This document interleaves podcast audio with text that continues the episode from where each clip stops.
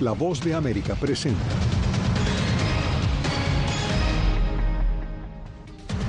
Múltiples tiroteos empañan la celebración de independencia de Estados Unidos. El presidente Biden culpó nuevamente a la violencia armada por el derramamiento de sangre en el país. Nuevo acercamiento diplomático. La secretaria del Tesoro visita China buscando aliviar las tensiones entre ambas naciones. ¿Cómo viven en Ciudad Juárez los migrantes esta ola de calor extremo? Muchos de ellos pasan sus días en las calles a la espera de llegar a Estados Unidos. Y la capital estadounidense celebra el 4 de julio con una colorida caravana llena de patriotismo para conmemorar el Día de la Independencia.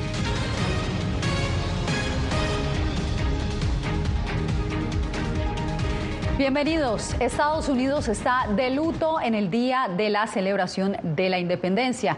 En solo 24 horas se han registrado varios tiroteos en tres ciudades principales, Filadelfia, Indianápolis y Texas, donde 11 personas fueron baleadas. Nos enlazamos en Texas con Laura Sepúlveda. Laura, todo esto sucede en un fin de semana que cada año cobra la vida de decenas de personas. Cuéntanos. Efectivamente, Yasmín, no se trata solamente del 4 de julio, sino de esas fechas que rodean esta celebración estadounidense. Precisamente el día de hoy, aparte de ver estas caravanas, la celebración del Día de la Independencia de Estados Unidos, vimos una caravana en el estado de Illinois, recordando precisamente a las víctimas de la tragedia registrada el año pasado en Highland, en el que siete personas perdieron la vida y otras más eh, pues resultaron heridas. 48 personas resultaron heridas. Así que sin duda es uno de esos momentos trágicos, una celebración que se empaña en los últimos años como algo cotidiano. Al menos 10 personas muertas y 38 heridas han sido el resultado de tres tiroteos registrados durante el puente del 4 de julio, Día de la Independencia de Estados Unidos. Baltimore, Filadelfia y Fort Worth han sido las ciudades afectadas. Tuvimos un tiroteo. Al parecer hubo múltiples víctimas que recibieron disparos. El presidente Joe Biden hace nuevamente un llamado al control de armas, pues el 4 de julio en los últimos años ha sido una fecha en la que la violencia armada ha tomado protagonismo. Nuestra nación ha sufrido una vez más una ola de tiroteos trágicos y sin sentido en comunidades de todo Estados Unidos. El mandatario hace nuevamente un llamado al control de armas, pues el 4 de julio en los últimos años ha sido una fecha en la que la violencia armada ha tomado protagonismo. Está en nuestro poder prohibir una vez más las armas de asalto y los cargadores de alta capacidad, exigir el almacenamiento seguro de las armas, poner fin a la inmunidad de responsabilidad de los fabricantes de armas y promulgar verificaciones de antecedentes universales. Posición que, aunque rechazada especialmente en estados republicanos con pocas regulaciones al respecto, es apoyada por muchos residentes en el país. Que la, arma acarrea más violencia, se derrama más sangre. La gente ya usa más armas y todo eso, pero años atrás no era tanto así. Pero claro, sí, se, se pone uno un poco ansioso, pero pues de todas formas vamos a ir a, al lago a pasear. Siendo el Día de la Independencia una fecha de celebración, miles de eventos en el país tienen lugar, entre desfiles y juegos pirotécnicos, a lo que muchos como norma asisten sin bajar la guardia ante cualquier eventualidad. La organización Gun Violence ha destacado que el calor del verano, el alcohol o uso de otras sustancias tienden a estar presentes en varios de los hechos, por lo que cifras muestran incremento hacia estas fechas. En este momento no hay un conteo oficial de cuántos tiroteos se han registrado en el país, pero sí se estima que es aproximadamente uno el que se registra a diario. Lo que es claro es que durante esta celebración del Día de la Independencia registramos más de esos hechos. Es una gran cantidad de vidas la que se ha perdido y continúa la discusión de qué va a pasar con la regulación de armas en este país.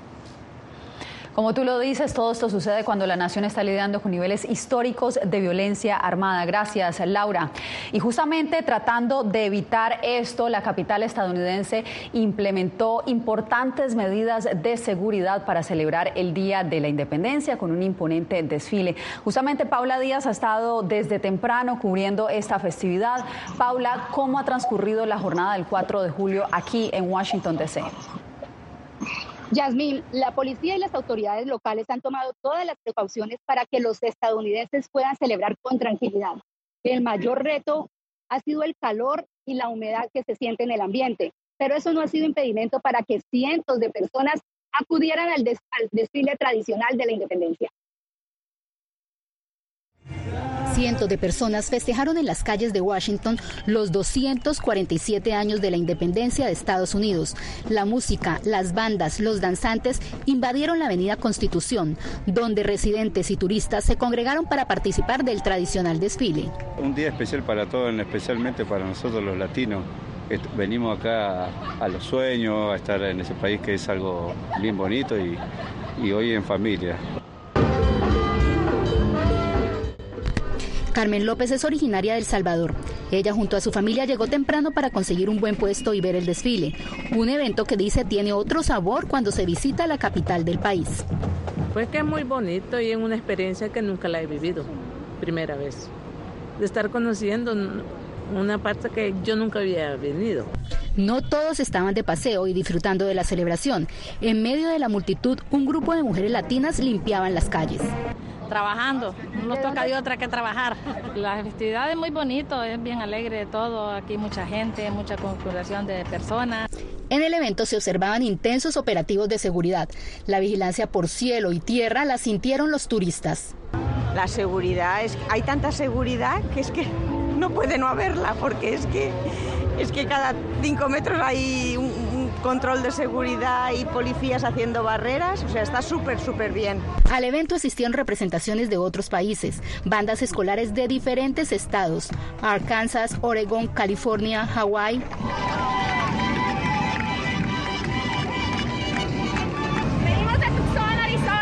Y el toque latino lo trajo el mariachi de la preparatoria Pueblo de Tucson, Arizona.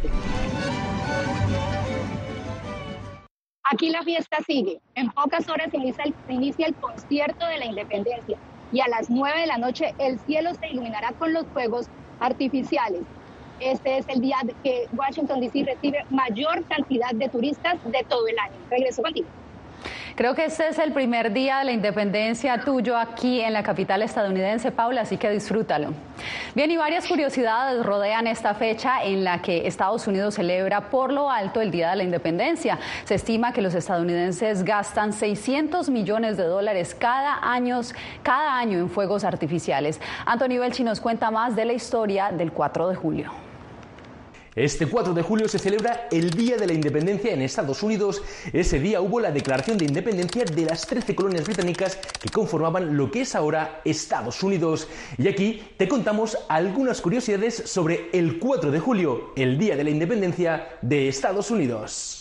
Aunque meses antes no todas las colonias estaban conformes en firmar la independencia, fue en la reunión del Congreso Continental de 1776 en Filadelfia donde se propuso una moción para llevarla a cabo. Participaron Thomas Jefferson de Virginia, John Adams de Massachusetts, Roger Sherman de Connecticut, Benjamin Franklin de Pensilvania y Robert Livingston de Nueva York. Esa votación no fue el día 4 de julio, sino el 2 de julio, y fue más tarde cuando el Congreso señaló el día 4 como el Día de la Independencia. Y ya en 1700 1977 se utilizaron fuegos artificiales como pasa hoy en día. Se estima que se gastan unos 600 millones de dólares en fuegos artificiales cada año. Y en 1778 el entonces presidente George Washington para celebrar el 4 de julio autorizó doble ración de ron para los soldados que estaban luchando en la guerra. Curiosa manera de celebrar el Día de la Independencia, pero en ese entonces el 4 de julio no era una fiesta oficial. En 1781 Massachusetts fue el primer estado en declarar festivo estatal este día. Y ya en 1870 el Congreso de Estados Unidos convirtió el 4 de julio en una fiesta nacional. Más curiosidades, tres presidentes han muerto un 4 de julio. Dos fueron en 1826, John Adams y Thomas Jefferson. El tercero, James Monroe, en 1831. Y un presidente nació un 4 de julio, fue Calvin Coolidge en 1872. Anthony Belchi, Voz de América. Una visita clave realiza la secretaria del Tesoro Janet Yellen en China. Este jueves los representantes de las dos economías más grandes del mundo se reunirán buscando aliviar las tensiones o al menos mejorar la comunicación en medio de las profundas divisiones entre ambas naciones. Jacopo Luzzi está en la Casa Blanca y nos tiene pormenores de este encuentro. Adelante, Jacopo.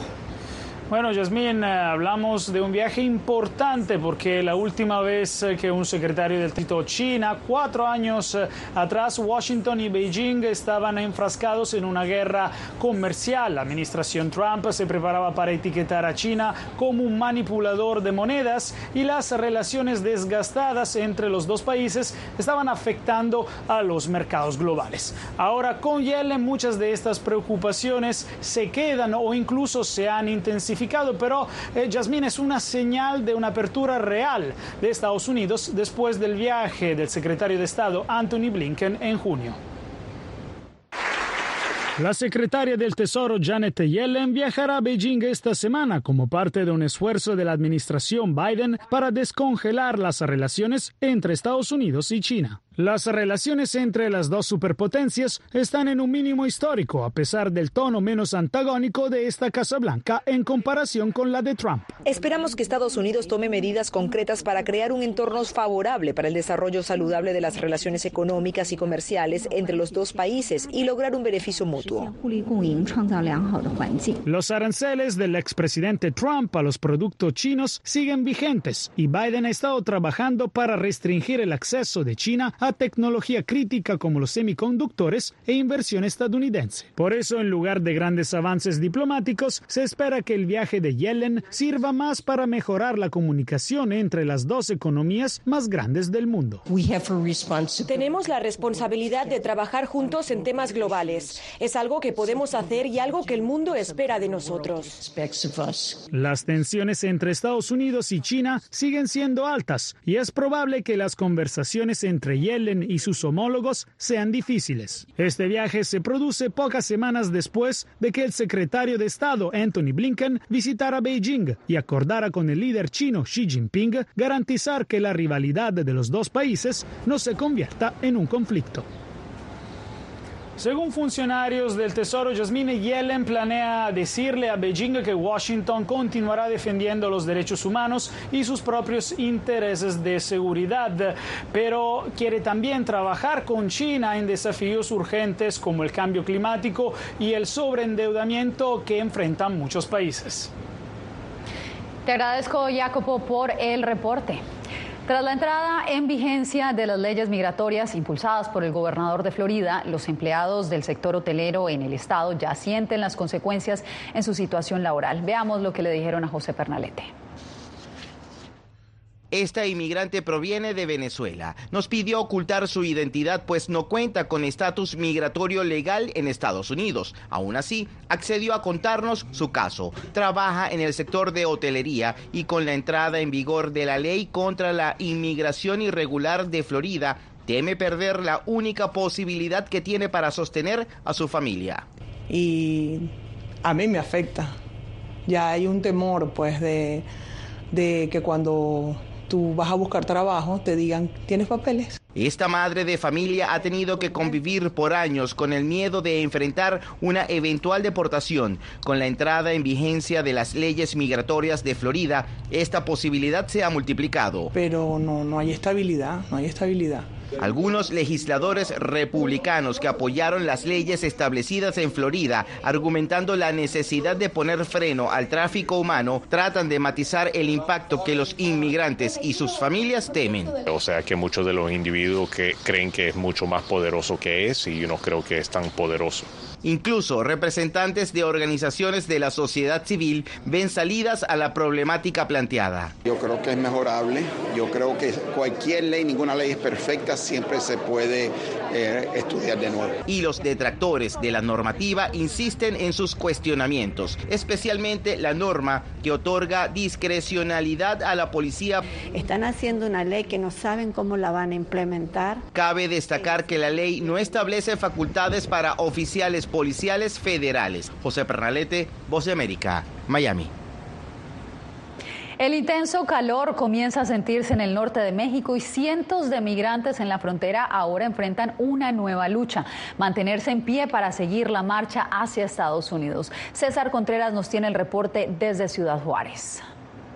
La travesía para lograr un asilo en Estados Unidos tiene ahora un nuevo reto para los migrantes varados en Ciudad Juárez. Las altas temperaturas se han hecho sentir rebasando los 40 grados centígrados, algo a lo que pocas personas podrían acostumbrarse. Cuesta con el calor, por también ves el lugar, ves que no, no tenemos la posibilidad el llegar solo a agarrar agua para decir nos bañamos, nos refrescamos. Entonces eso mismo igual, pues, cuando uno está sudando, está sudando, una gran deshidratación.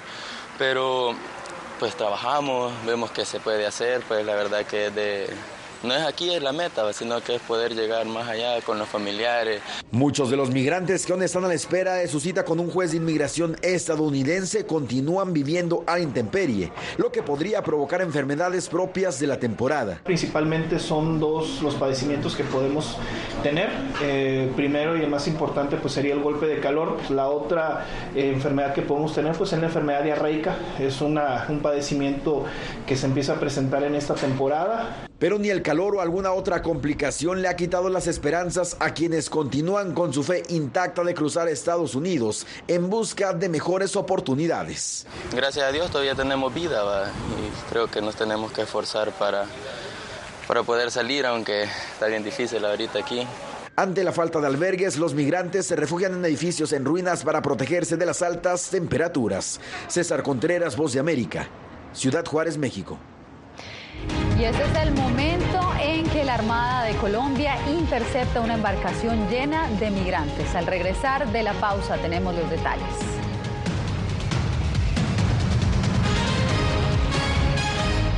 I thought this war would be end if you in a few months. We have to live our life for us and for these people who try to protect our country. Ucranianos en las Américas. Una nueva historia en todas las plataformas de La Voz de América.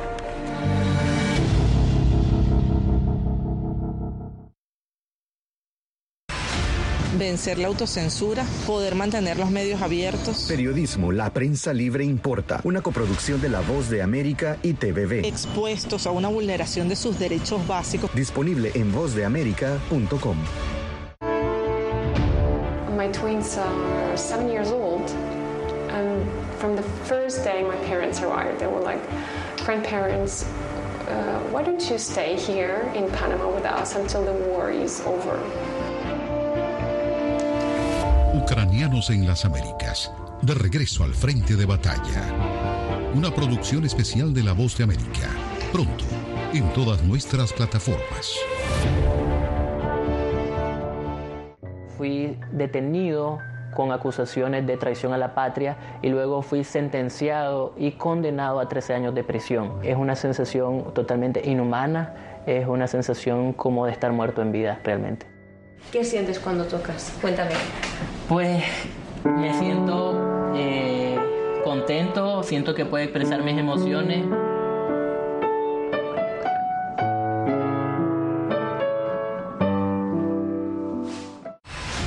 Creo que la cooptación de las instituciones es uno de los graves problemas que tenemos. Periodismo, la prensa libre importa, una coproducción de La Voz de América y Guatevisión. Una de las patas que sostiene la democracia debe ser la libertad de prensa. Disponible en vozdeamerica.com.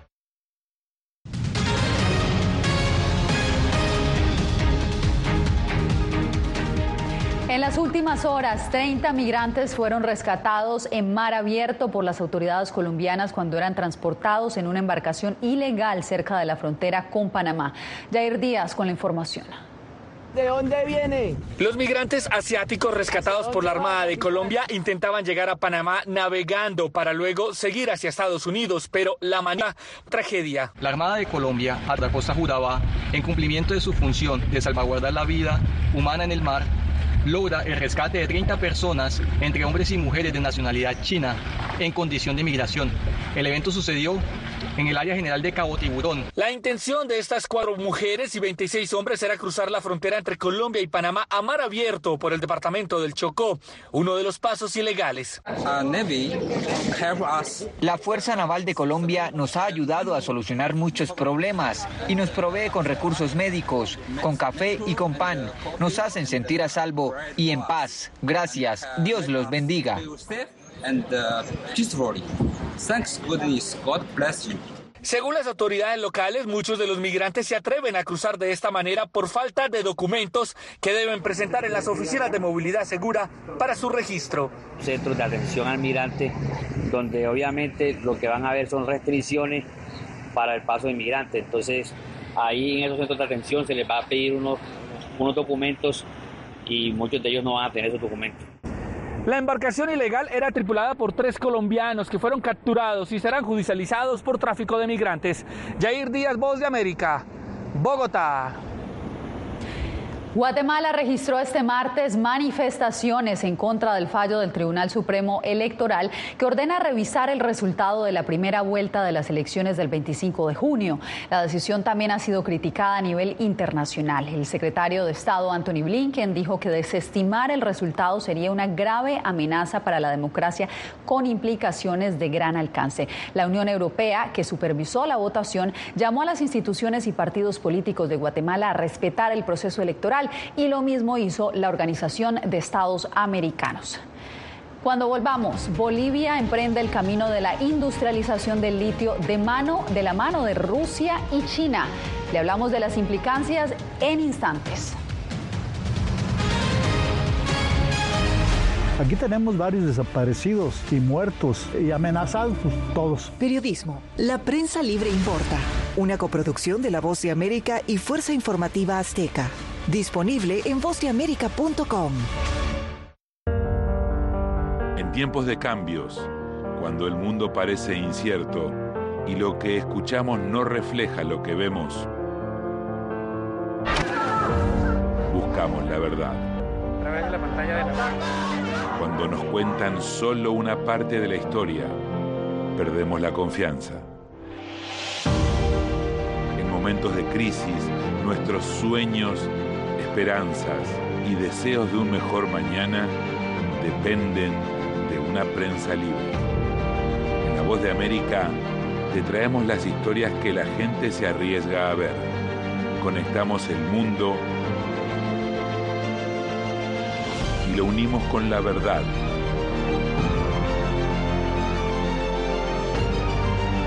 En La Voz de América te presentamos el panorama completo.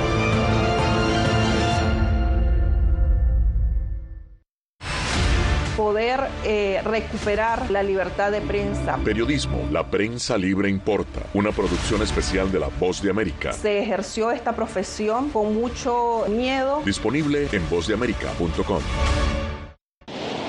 Algo he aprendido estos últimos años y es el darme cuenta de que nosotros podemos planear todo, pero que la vida tiene cosas para vos que no te imaginas. Me duele porque estoy aquí por ese país que hoy me quitaron. Yo siempre he dicho que la libertad está en la mente y el hecho de que tu cuerpo esté en un lugar no significa que no sos libre. Siempre me sentí libre, incluso estando presa me sentí más libre porque pude darme cuenta que si estaba ahí es porque realmente he elegido qué hacer con mi vida.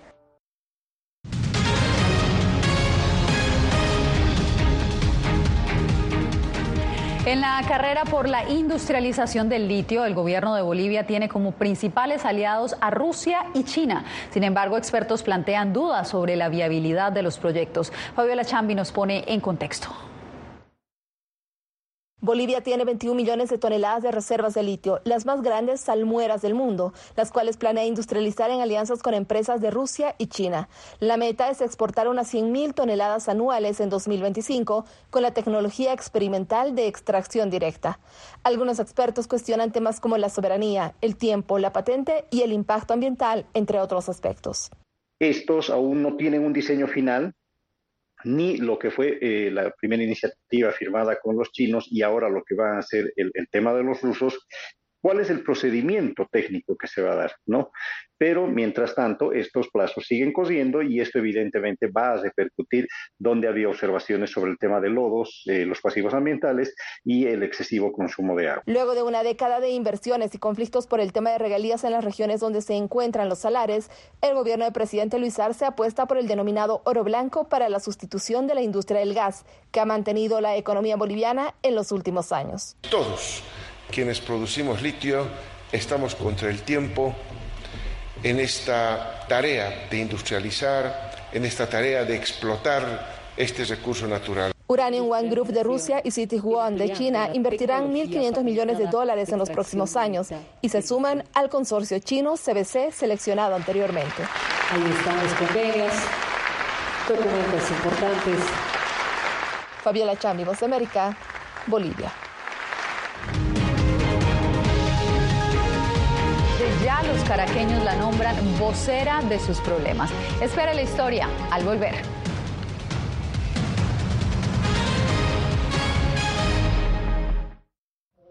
I thought this war would be uh, end a few in a few months. We have to live our life uh, for us and for these people who try to protect our country. Ucranianos en las Américas. Una nueva historia en todas las plataformas de La Voz de América.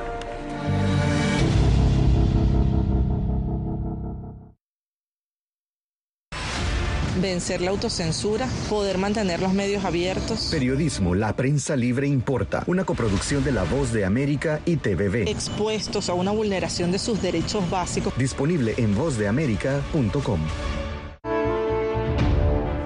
Twins are seven years old, and from the first day my parents arrived, they were like, grandparents, uh, why don't you stay here in Panama with us until the war is over?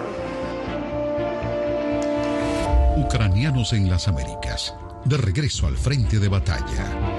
Una producción especial de La Voz de América. Pronto, en todas nuestras plataformas. Fui detenido con acusaciones de traición a la patria y luego fui sentenciado y condenado a 13 años de prisión. Es una sensación totalmente inhumana, es una sensación como de estar muerto en vida realmente. ¿Qué sientes cuando tocas? Cuéntame. Pues me siento eh, contento, siento que puedo expresar mis emociones.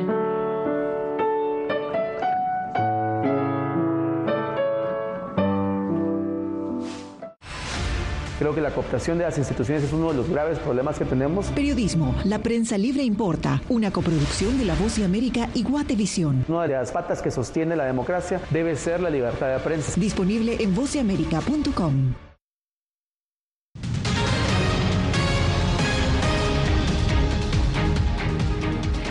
Mafalda y Manolito quedaron inmortalizados en una plaza del sureste de Caracas. Los personajes de la tira cómica de Quino fueron llevados desde Argentina por el mismo artista encargado de hacer sus esculturas en Buenos Aires. Adriana Núñez Rabascal nos tiene la historia. Mafalda llegó a Caracas justamente cuando se cumplen 50 años de la publicación de la última historieta del humorista Quino. Sentada en un banco de madera, a Mafalda la acompaña Manolito, su amigo de raíces gallegas, siempre preocupado por el dinero. Tiene un discurso que 50 años después sigue estando vigente.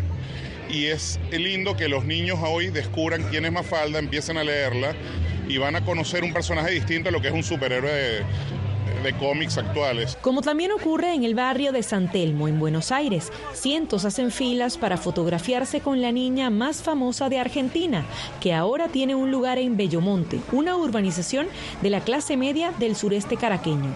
Mafalda rompe esa barrera de colores, de partidos. La escultura fue elaborada por el artista Pablo Irgan, el mismo que sacó por primera vez a Mafalda de las viñetas y la llevó a espacios públicos en ciudades de Argentina y de España. Primero es una enorme sorpresa. Cuando la hice no pensé que iba a generar lo que generó ni en Buenos Aires ni a nivel mundial. La imagen de la niña de seis años que odia la sopa, se angustia por la paz y es espejo de la clase media es también motivo de reflexión para quienes por décadas han sido sus lectores. Mira, es un símbolo de, rebeldía, porque es que ella, eh, su personaje es así, rebelde, irreverente. Por eso Mafalda fue escogida simbólicamente por algunos vecinos como la vocera de las fallas en los servicios básicos que aquejan a quienes viven donde hoy está su monumento.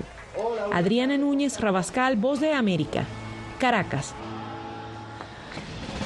Los dejamos con las imágenes del desfile del cumpleaños de Estados Unidos. Como es tradicional, hoy se llevó a cabo en la capital estadounidense uno de los eventos más importantes del país. Miles de espectadores se congregaron en las calles para ver las carrozas y bandas militares que participaron en esta procesión, donde hacen presencia los 50 estados de la Unión y se destaca a las fuerzas militares, la unidad y el patriotismo del país, en honor al 4 de julio de 1776, cuando Estados Unidos declaró su independencia de Gran Bretaña. Con esto me despido por hoy. Les informó Yasmín López. Nos vemos mañana en una nueva misión del Mundo al Día.